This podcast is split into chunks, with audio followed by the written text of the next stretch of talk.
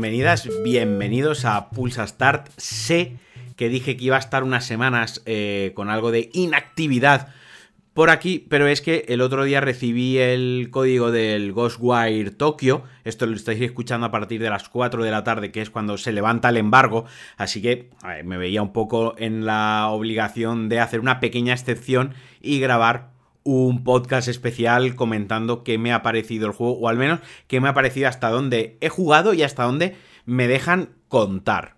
Y antes de continuar, mm, una pequeña aclaración, el, el NDA lo que se me permite es hablar del capítulo 1 y del capítulo 2 eh, del juego. Se permite dar cobertura pública a esos dos capítulos, aunque luego podamos hablar de aspectos generales de, todo el juego. Y además en Twitter subiré un pequeño vídeo, nada, muy cortito, de cómo es el combate en el capítulo 2, que también es lo que, lo que me dejan mostrar. Y hoy me acompaña, en este análisis, me acompaña Sandra Cucutras, que está aquí. Hola. es la, ya no lo voy a editar más porque es como la cuarta vez que, os dice hola.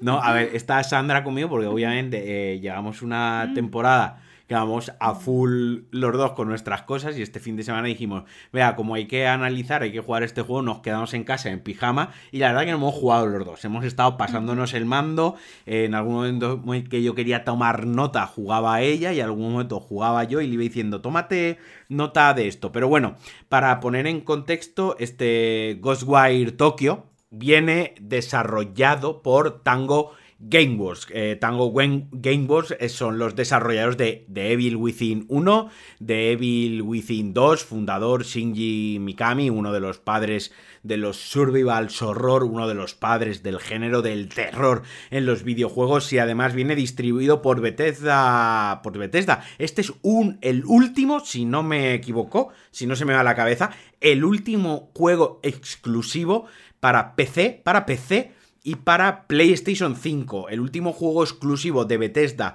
para Sony antes de la compra de, de, Bethesda por parte de Microsoft. Ya sabéis, esta compra multimillonaria que ha hecho historia en el mundo de los videojuegos y que cambia el paradigma de los próximos lanzamientos. Dijeron que se iba a respetar la exclusividad con este Ghostwire Tokyo y así ha sido para eh, poner un poco sobre la mesa de qué va este juego. En primer lugar, es un FPS, es un shooter en primera persona, que ahora hablaremos, ¿no? De este, de este cambio tanto del estudio como del creador de juegos de terror en tercera persona, survivals en tercera persona, a dar el paso a un FPS muy vertiginoso y que mm, se basa, o sea, está ambientado, se desarrolla en, en Tokio y bebe directamente del folclore de terror, del folclore del mal rollo, vamos a hablar con palabras así eh, campechanas, eh, de la cultura japonesa. Así que lo primero de todo y la pregunta que más gente se hace, Sandra, porque mm, sé que es una pregunta que yo mismo me hacía antes de jugar, es, ¿el juego da miedo?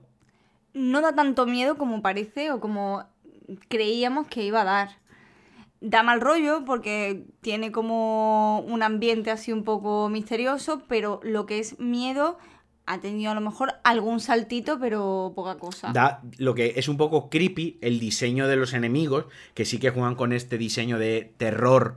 Eh, japonés, ¿no? Los diseños estos tantos del anime como de, del cine de terror japonés que ya de por sí da mal rollo.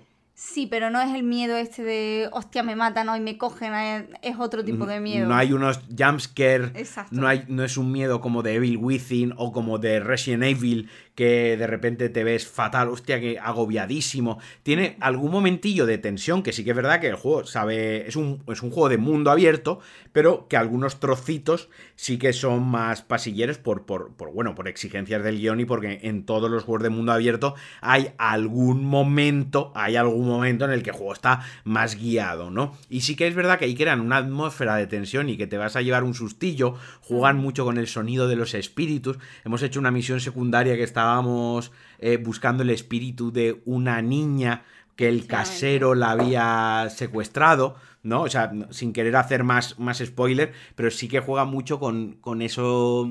Eh, pero es creepy, ¿no?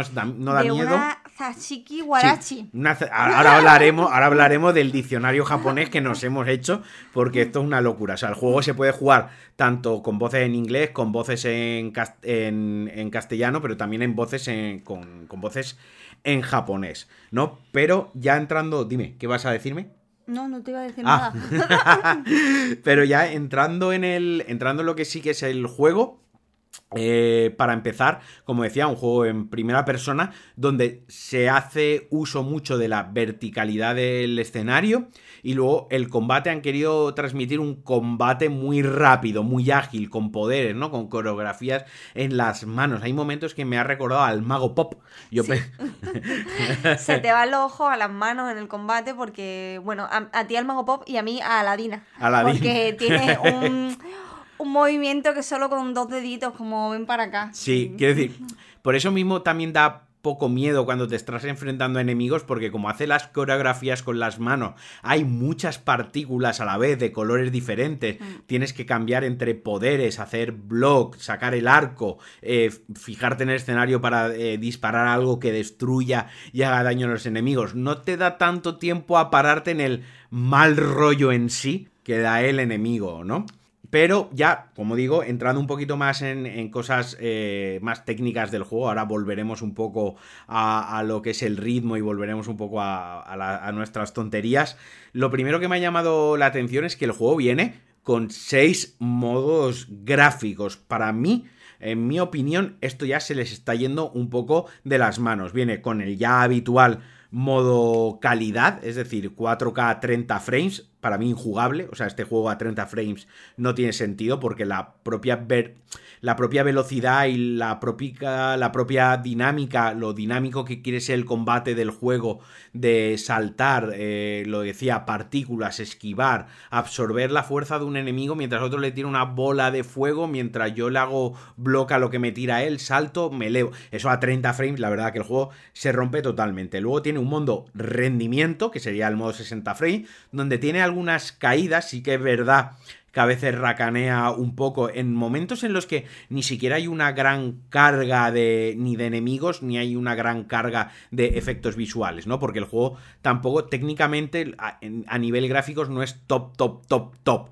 Tiene ciertos modelados reguleros, o sea, se ve eh, coches que, bueno, pues el modelo es un poco ya tal. El interior de las casas, pues ves una televisión, una radio, una silla, son muy simplonas, sin demasiada sombra. Quiero decir, el juego juega muy bien, valga la redundancia, con el apartado artístico, con el diseño artístico, con una recreación de Tokio 1-1, la recreación de Tokio es muy buena, con el diseño de los, de los poderes, con el diseño de los enemigos, de la lluvia, las luces y tal, para enmascarar lo que realmente que nadie espera una revolución gráfica ni un juego con graficazos. Pero me estoy enrollando un poco porque luego hay otros dos modos, otros cuatro modos más de calidad, dos modos con dos variantes, que es el modo HRF, que es un modo sin límite de no están capados los frames, que tiene y que tiene retoques en la calidad gráfica. Esto es como bien especificado en menú de opciones. Y ahí dentro de este modo HRF también hay un modo calidad y un modo rendimiento. Pero además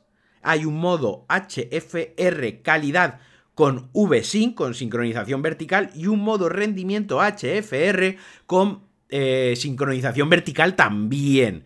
Que es como yo los estoy. O sea, yo los he probado todos y el que más a gusto eh, estoy jugando, el más estable, el que mejor va a 60 frames, el que no tiene un tearing que parte la pantalla por la mitad. Digamos por así decirlo, el, el modo con el que estoy jugando es el HFR rendimiento con VSync. O sea, una mí- ida de olla. A mí me sobran porque mi cerebro no ve más de 30 frames. Entonces Pero- da igual, da igual. tu cerebro, tu cerebro no, no ve más de 30 frames, pero como te operaste de la vista, ves en 8K. Eso sí, veo en 8K, pero los frames son poquitos. Para ti, pa' ti 30, 60, que 45, ¿no? Fuera, fuera, de la, fuera de la broma, sí que es cierto que el público generalista, la mayoría de, de jugadores casuals, y no nos olvidemos que es el grosso del mercado, eh, no notan muchas veces la diferencia, ni no le dan noto. importancia. O sea, tú ni siquiera hubieses. ¿En qué juego fue que cuando llevas la mitad. el Tomb Raider. En el Tomb Raider, cuando llevas la mitad del juego, te dije, uy, el juego se puede poner a 60 frames. Y te lo puse a 60 frames y ni te habían notado. No, no, yo para mí eso no, no es un factor importante.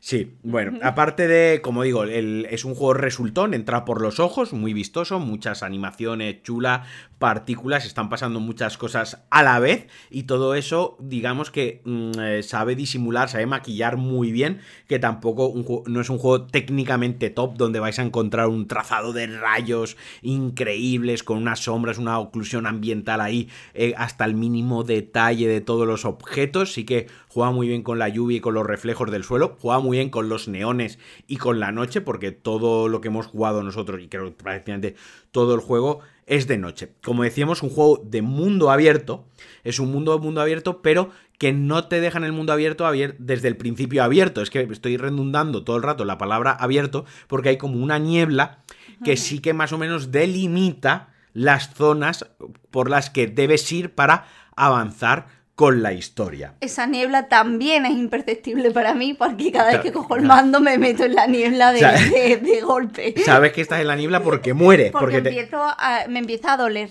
y, el- y te empiezan a hablar los dos protagonistas Sí, te- diciendo que se mueren. que se mueren, son, son un poco pesados, hablan, hablan mucho. Y luego pues tiene un poco la estructura básica de un mundo abierto. Tienen unas puertas Tori, ¿no? Que cuando matas a los enemigos que tiene alrededor y haces a veces un pequeño puzzle, desbloqueas la puerta y con eso disipas algo de niebla. Al disipar algo de niebla aparecen misiones secundarias, aparecen comerciantes que son gatos. Son neco... algo. Ahora nos vamos al diccionario, no te preocupes. Eh, unos gatos que son comerciantes, tanto en puestos ambulantes como en tiendas. Hay otros gatos que lo que hacen es que te compran a ti objetos especiales que encuentras y con eso desbloqueas otras cosas. Quiero decir, pero todo esto, pues ya os digo, una estructura básica, entre comillas, de lo que sería un mundo abierto a lo Assassin's Sí, Creed. vas desbloqueando zonas, digamos, Sí, ¿no? Cada vez que... atalayas. Desbloqueas atalayas que al abrirse el mapa pues te dan misiones secundarias y te dan pues, pues eso, eh, puestos en los que unas estatuitas donde rezas, al rezar ganas munición de, de tus, eh, de tus habilidades, sí, de dedos. Es que suena, eh, ganas munición de dedos suena un poco pornográfico incluso. pero es verdad. Pero es verdad, sí, porque además hace un movimiento con los dedos. raro, pues es un poco está. japonés para eso. La verdad que ahí se les ha ido un poco, un poco la, la mano, nunca mejor dicho, ¿no? Pero la cuestión, vas desbloqueando, pues eso, si puedes tirar cinco ataques de, de agua, pues ahora puedes tirar seis ataques de agua. Luego además tienes como una habilidad que es cuando dejas aturdido al enemigo, le puedes absorber la, energía vital, recargas vida, recargas munición y además te da experiencia adicional. Pero bueno, me estoy desviando, estamos hablando de un mundo abierto y se desbloquean unas misiones secundarias. Sí que es cierto que las tres misiones secundarias que yo he hecho son misiones secundarias de ayúdame a buscar, porque el juego va de espíritus, básicamente el juego va de espíritus. Ayúdame a buscar el espíritu de mi hija, ayúdame a recuperar el espíritu de no sé qué. Son estas sí que son muy de recadero. También es verdad que con lo que ha pasado en la ciudad no tienen otras preocupaciones. Sí que es verdad, correcto, que con lo, con lo que está pasando en la ciudad, es que ya te digo, no queremos spoilear mucho, primero por temas de NDA y segundo por temas de sorpresa, porque el juego sí que es verdad que tiene su puntillo de sorpresa y de bizarrada, ¿no? De, qué coño está pasando. ¿Vale? Pero sí que es verdad que tampoco pueden hacer otras muchas cosas que no sean recados de buscar, eh, de buscar espíritus. ¿Vale? Eh, entonces, por esa parte, sí que es verdad que está guay que todo el rato, cuando vas del punto A al punto B, sí que es verdad que siempre hay cosas que hacer, siempre hay algo que romper, sí que hay espíritus que recuperar, que se recuperan con unos papeles, ahora luego veremos cómo se llaman los papeles, yo... ni- Catagiros. ¿no? Sí, tienes unos papeles con los que recoges, recoges espíritus y con eso te vas a una cabina de teléfono, esto, esto es así, Esto o sea, tenéis que hacer así. un ejercicio de fe, te da una cabina de teléfono, metes el papel y En con la eso... cabina en la cabina y con y eso te te dan convalida. te convalida esos espíritus que has salvado en experiencias y monedas de En dinero, En- sí, que en se dinero. mecas. meca. Sí, bueno.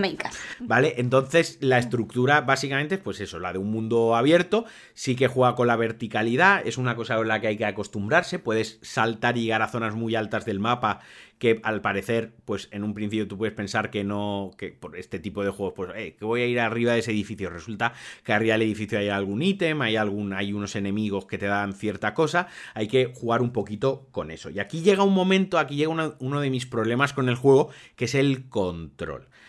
Es un juego que está muy pensado para para que os hagáis una idea, es un estilo de Deadloop o un estilo de Dishonored, estos juegos que combinas poderes con armas mientras saltas, te mueves, esquivas, bloqueas, ¿no? Como muy, muy rápido, muy, muy rápido. Y sí que es verdad que el pad para estas cosas se siente algo tosco. Yo he tenido que jugar durante bastante rato con la configuración de los controles, de darle más sensibilidad al eje X, un poco menos al eje Y, más, sensibilidad cuando apunto, porque tampoco tiene autoapuntado. No tiene un, un autoapuntado, tiene como una pequeñita ayuda de apuntado cuando usas el gatillo, el L2, que hace como un pequeño zoom. ¿No? Y ahí gana em, un auto aim, pero, pero, pero, muy ligero, muy ligero. Sí que es un juego un tanto exigente a la hora de los controles y creo que a lo mejor deberían haber puesto algo más de trabajo a la hora de, de adaptarlo a los joysticks. Y luego otro de mis grandes problemas es que en este juego el botón de acción, el típico botón para recoger algo del suelo, para abrir una puerta, para interactuar con un NPC, L2. Habitualmente suele ser el cuadrado, suele ser el círculo o incluso el triángulo. Aquí es el L2 es el mismo botón con el que haces zoom, el mismo botón con el que apuntas, es el mismo botón con el que realizas acciones. Y esto sí que es verdad que en algún momento me ha dejado algo vendido, porque la acción tiene como una zona muy cortita, muy pequeña en la que se activa, ¿no? En la que te aparece el L2 en la pantalla para poder realizar la acción contextual. Entonces, o si estás en medio de un combate y es absorberle el espíritu a los malos, se hace con el L2. Pero si hay algo de comida que te restablece vida, también se hace con L2 y si no con el L2 lo utilizas para apuntar, para dispararle al malo. Entonces, a lo mejor quieres absorberle el alma y en ese momento no estás en el rango de la acción contextual y lo que haces es apuntar.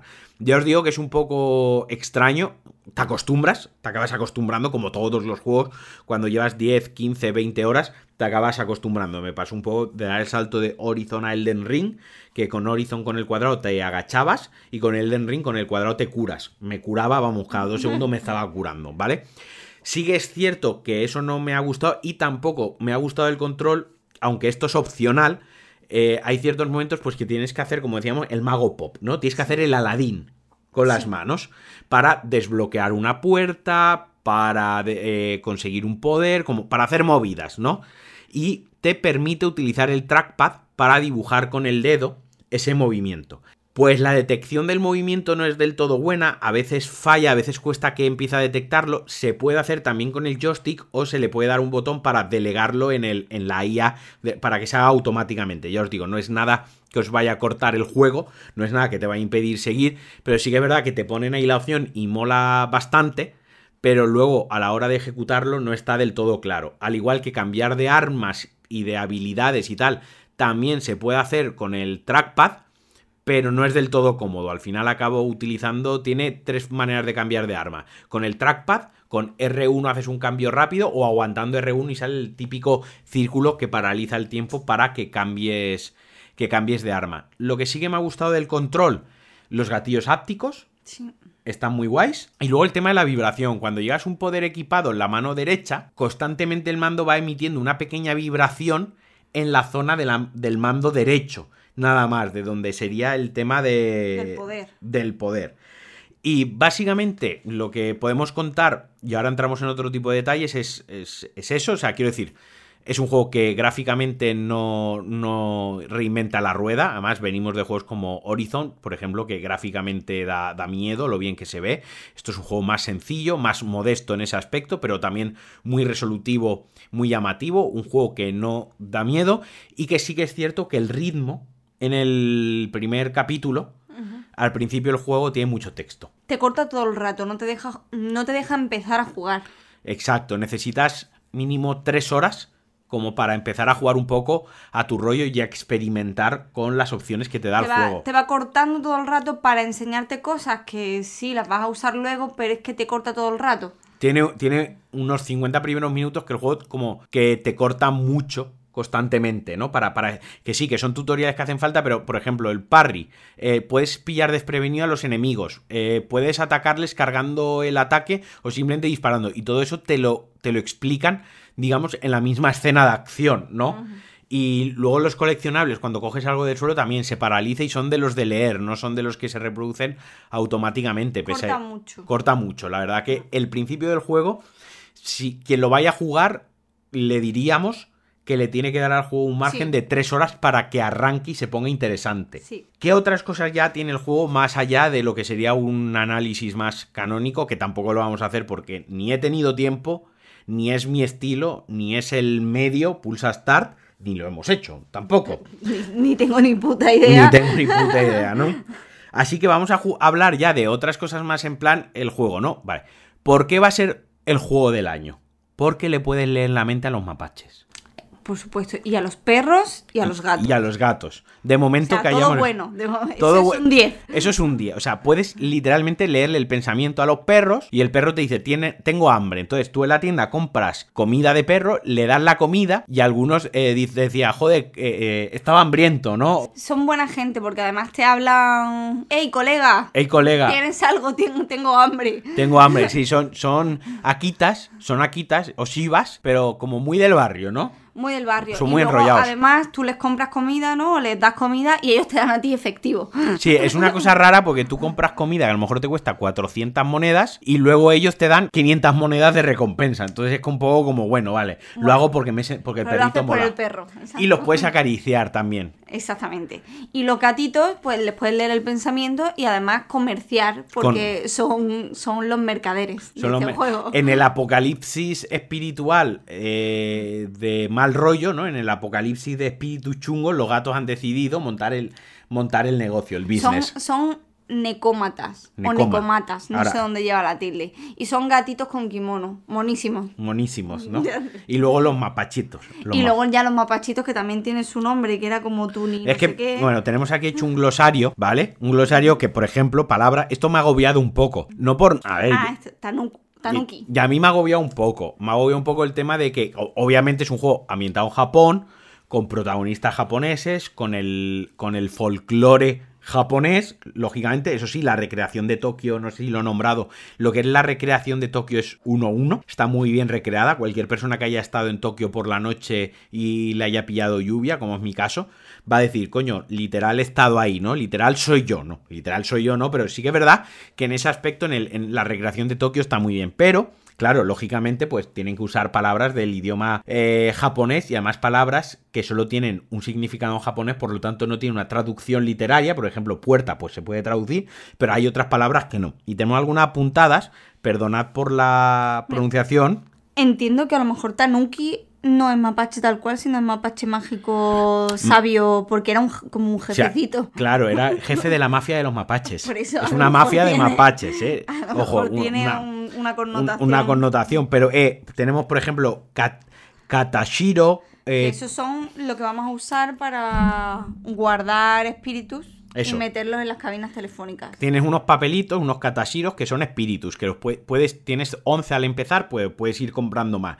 Cuando se te peta, o sea, cuando ya has gastado los 11, es decir, has recogido 11 espíritus de gente desvalida que está por ahí flotando, no puedes recoger un doceavo, tienes que ir a la cabina y vaciar tu saco de espíritus. Claro, realmente no es que te quepan 11, sino que lo puedes usar 11 veces porque cada vez que recoges espíritus recoges a lo mejor 100. Claro. Porque esto es- tú encuentras los espíritus hechos como una bola eh, espiritual y ya cuando se meten en el katashiro ya se contabilizan. Claro, pero lo puedes hacer 12 veces. Exacto. 11 12 nosotros que hemos comprado un Katashiro extra. Pero 11. Cuando se te petan, pues tienes que ir a llevarlo a la cabina. Cabinas hay muchas, es la verdad. Pero la cuestión es rollo, pues sí que es verdad que a lo mejor esta es una zona elevada, como he ido yo a un rascacielos, había muchos, muchos espíritus de estos y ha habido un momento que no he podido recoger más, porque me hubiese tenido que desandar mucho camino para ir a una cabina y volver a por el resto, así que algunos los he dejado sin recoger, ¿no? Pero sí que es cierto que, bueno, hay que ir comprando y tal. Hay otro Puertatori, este fácil. Hay otro que es Yokais. Ese no Eh, me acuerdo. Za- cuidado, allá va. Zashiki. No, Zashiki. Zashiki Warashi. Warashi. Era. eh, ellos te dicen en el juego que es una Zashiki Warashi. Que yo entiendo que es niña que llora todo el rato. Exacto. Luego está el Omikushi. Que esos eran ubicaciones. Ubicaciones, Wasabi, no, Wasabi lo he puesto yo, Wasabi, Nigri, eh, Maki, California, eso no. Luego está Nekomata, que son los gatitos comerciantes, Y luego el Tanuki Mapache. que es lo mejor que hay. Porque además son mapaches que a lo mejor uno tiene una flor en la cabeza, otro lleva un trajecito, son mapaches y Claro, cookie. el, el tema, fuera la- aparte de la broma, el tema está en que todos estos conceptos te lo dan de golpe muy al principio y sí que es cierto que, que agobian un poco, ¿no? O sea, que sea, aturulla un poco de repente que no sabes japonés. que exacto, aturulla un poco. Te das cuenta de que realmente tú no sabes japonés. Y ya, y ya para acabar, unas últimas cositas, pues por ejemplo, puedes cambiarle la ropa al personaje, tiene bastantes outfits, tanto cabeza, manos, cuerpo, eh, parte de arriba, pierna, zapatilla y luego unos outfits completos, ¿no? Unos, unos se especiales. lleva, se lleva un montón, lleva la riñonera en el pecho. La riñonera todo el pecho. mundo lleva la riñonera Sí, en el pecho. Todo el mundo lleva la riñonera en el pecho. No sé qué necesitas guardar en la riñonera en el pecho, pero la cuestión es que lo lleva. Y también tiene un modo foto que a mí me ha parecido muy, muy soso, muy light. Primera, no para usar el juego. O sea, te pueden matar mientras usas el, moto, el modo, modo foto. O quieres hacer la foto algo y cambia de postura o se mueve y pierde la foto. Y luego muy regulero y muy simplón. Sí que es verdad que muy ramplante viendo modos fotos. Y vuelvo a hacer, lo siento, las comparaciones son odiosas, pero Horizon Zero Dawn, sin ir más lejos, o Forbidden West, perdón, que es el último que ha salido, pero Horizon Zero Dawn también, un modo de foto completísimo, por ejemplo en The Last of Us 2, que eran completísimos, aquí está un poco porque parece el check de que todos los juegos a día de hoy tienen que llevar eh, modo foto. Pero bueno, más allá de eso, la verdad es que el juego, tengo que decir que nos ha... no hemos parado de jugar, estábamos todo el rato, venga, va, voy a ir Sí, a hacer lo esto. único que tiene muchas cosas. Hay muchas cosas que hacer y como muchas cosas que aprender, porque también para subir a los edificios hacen falta unos bichos, Sí. mm, para hacer cualquier cosa hace falta cosas. Entonces, eso sí, no te vas a aburrir porque siempre por la calle, en una calle recta, tienes cosas para hacer, cosas que romper, cosas para coger puntitos de dedo, cosas para... hay para todo. Sí, hay de todo, o sea, la verdad Entonces, es que... al final se pasa el tiempo y se hace muy entretenido. Ir de A a B es entretenido porque entre los enemigos que hay y las muchas cosas que hay para recoger, pararte, buscar, tal, no sé qué, sí que es cierto que no da la sensación, pese a estar vacío, porque la propia narrativa del juego Implica. existe, que el mundo esté vacío, sí que es cierto que no se siente un mundo abierto que simplemente es mm, por estar, ¿no? Sí que por esa parte me, me ha molado. Así que nada, mm, este no es el análisis que esperabais, eh, o no es el análisis que merecéis, es el que necesitáis, o al revés, no es el que necesitáis, el que merecéis. Si queréis un análisis mucho más completo, pues yo asisto, obviamente, a, a periodistas y compañeros muy buenos que hay en España y, y en el extranjero. Esta es la visión que hemos querido dar, ¿no? Lo bien que nos lo hemos pasado jugando al juego y un poquito más accesible a las dudas que podáis tener muchos. No da miedo, el juego es entretenido. ¿Lo pillarías de lanzamiento, Marquino? Pues yo qué sé, si te mola la cultura japonesa, si te mola el rollo paranormal y un poco las bizarradas, un poco las idas de olla, la verdad que es un juego que te da tus horas. Si te has saltado Horizon, te has saltado Elden Ring y te has saltado Gran Turismo, que han sido los últimos tres grandes lanzamientos en tres semanas consecutivas y tienes ganas de un juego nuevo, exclusivo de PlayStation 5, bla, bla, bla, pues píllatelo. Lo- los malos molan un montón. los malos molan un montón, el diseño de los malos molan mucho. O sea, a nivel artístico, a nivel de diseño, el juego mola mucho. Así que ya te digo, si te has saltado los últimos lanzamientos, sí que te diría que te lo pilles. Si estás liado con otro juego, pues a lo mejor te diría que te esperases a que bajase de precio, porque es un juego que se nota que no. que, que va a tener el recorrido que va a tener. Pero sea como fuere, yo lo veo un juego bastante notable. Es un juego recomendable, es un juego que nos está gustando. A mí me, me está enganchando. La verdad que se me acumula el trabajo entre Horizon, Elden Ring y ahora este porque quiero continuarlo. El- la subtrama de la que no hemos hablado, pues por no hacer spoiler, pues también pinta interesante. Al menos en casa somos muy fans del terror paranormal y de este tipo de, de género. Así que bueno, yo no sé si quieres añadir algo más que me haya dejado yo en la libretita. No, estaba repasando y yo creo que más o menos lo hemos contado todo. Todo lo que teníamos apuntado. Vale. Muy rápidamente antes de cerrar, así como a modo de regalo. eh, ¿Qué tal va tu partida Cyberpunk 2077? Muy rápido. Ah, muy bien, estoy encantada. Eh, estoy descubriendo estoy descubriendo un juego que no pensaba que me fuera a gustar y en verdad me está encantando. Ahí difícil separar de la consola. Bueno, pues nada, hasta aquí el Pulsa Start en el análisis de Ghostwire eh, Tokyo Análisis o primeras horas o llamarlo como queráis. Muchísimas gracias si os habéis quedado hasta el final. Media horita de programa se ha quedado al final. Muy majo. Como siempre, recordad que me podéis apoyar, me podéis ayudar a crear más contenido entrando en patreon.com barra Alejandro Marquino y haciéndoos mecenas, además de que podéis entrar al grupo de Patreon en, Telegram, donde hay una comunidad muy maja y donde se habla mucho de videojuegos, sobre todo del Den Ring últimamente. Pero bueno, eh, invitados estáis. Y como siempre, un abrazo, un besazo muy fuerte y adiós.